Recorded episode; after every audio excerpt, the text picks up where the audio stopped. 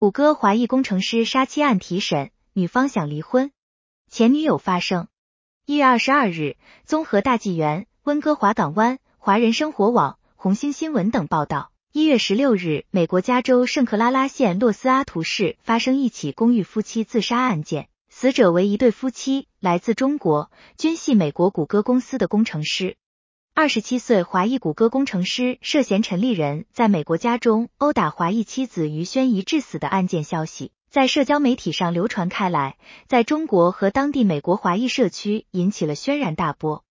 一月二十二日，检方对嫌犯进行提审。此外，更多关于该案件的细节也被媒体爆出。有消息称，被杀死的女方有想离婚的打算，而嫌犯的前女友也发声称，两人交往时对方从没有动手打人。谷歌华裔工程师杀妻案二十二日提审，目前针对此案的调查正在进行中。根据圣塔克拉拉警察局系统的记录，检方提出在周一对陈立人进行提审，但显示嫌犯仍在医院，同时显示另一次提审时间是周三。大纪元记者联系了圣克拉拉县地方检察官办公室和当地警方，尚未获得置评。嫌犯和受害人都是曾就读于中国大陆顶尖大学的精英学生。警方称，嫌疑人的表现为极其残忍、恶意、冷酷无情。据大陆媒体红星新闻援引联邦法院注册律师刘龙珠的观点，在加州一级谋杀的量刑为二十五年至终身监禁，二级谋杀的量刑为十五年至终身监禁，其中事先预谋是构成一级谋杀罪的核心指标。他认为本案嫌疑犯完全符合一级谋杀的定义标准。刘龙珠表示，如果陈立人最终被判定存在折磨情节，那么量刑就只有两种可能：一是终身监禁且不得假释；二是死刑。案件始末更详细细节，嫌犯朋友报案前一天晚上举止突变。据温哥华港湾报道，一份警员哈格的调查事实陈述将这起案件的始末交代的比较详细。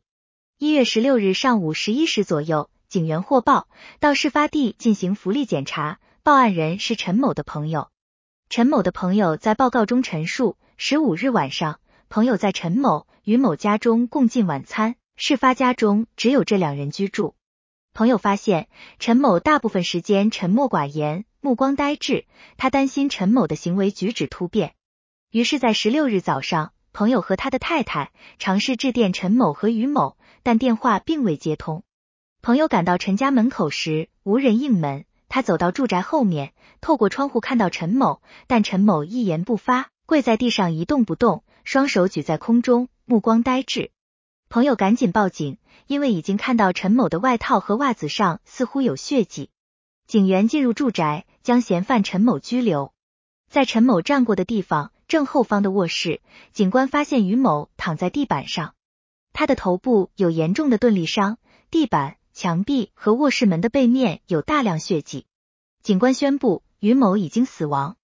警员根据现场血迹和陈某肿胀发紫的右手推测，陈当时穿凉鞋，站在或蹲在于某旁边，用手不断的打他的头部。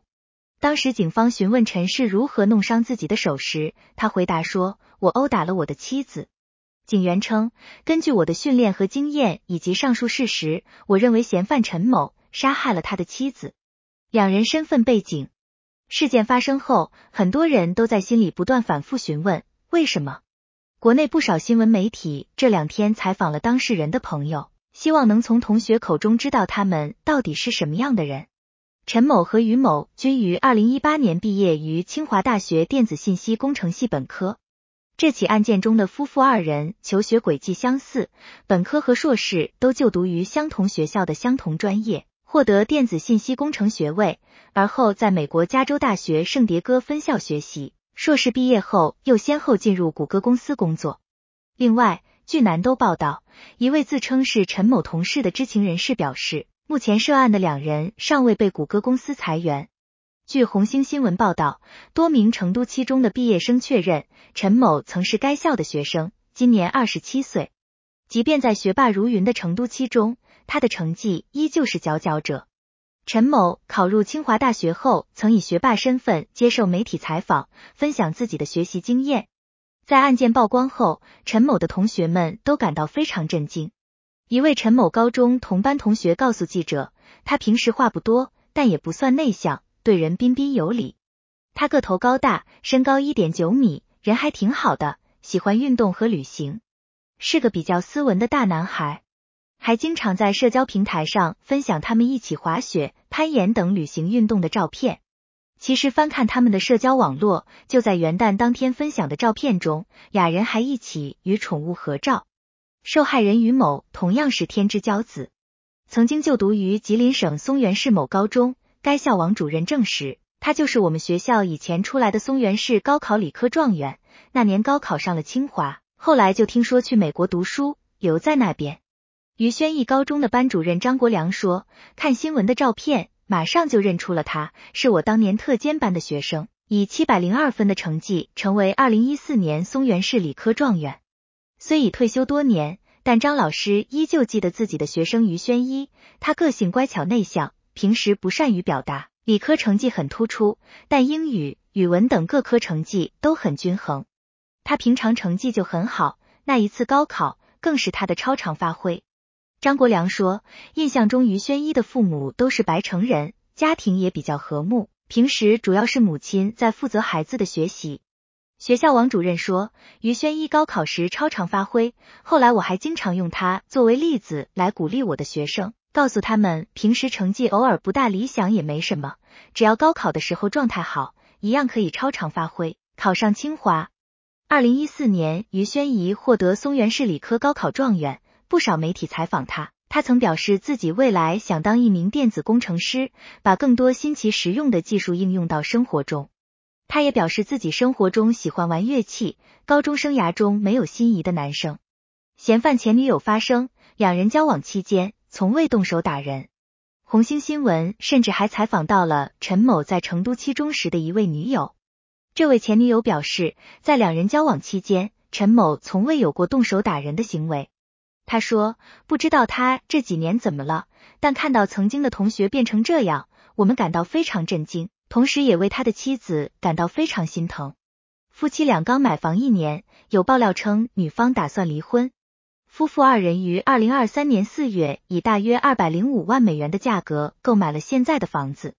该社区虽然居住以老年人为主，这对夫妻没有孩子，又不养宠物狗，所以平时里与邻居接触并不多。”但附近有邻居表示，这对年轻夫妇刚搬来时，还为周围的邻居送上了饼干，态度友善而安静，难以想象他们之间到底发生了什么。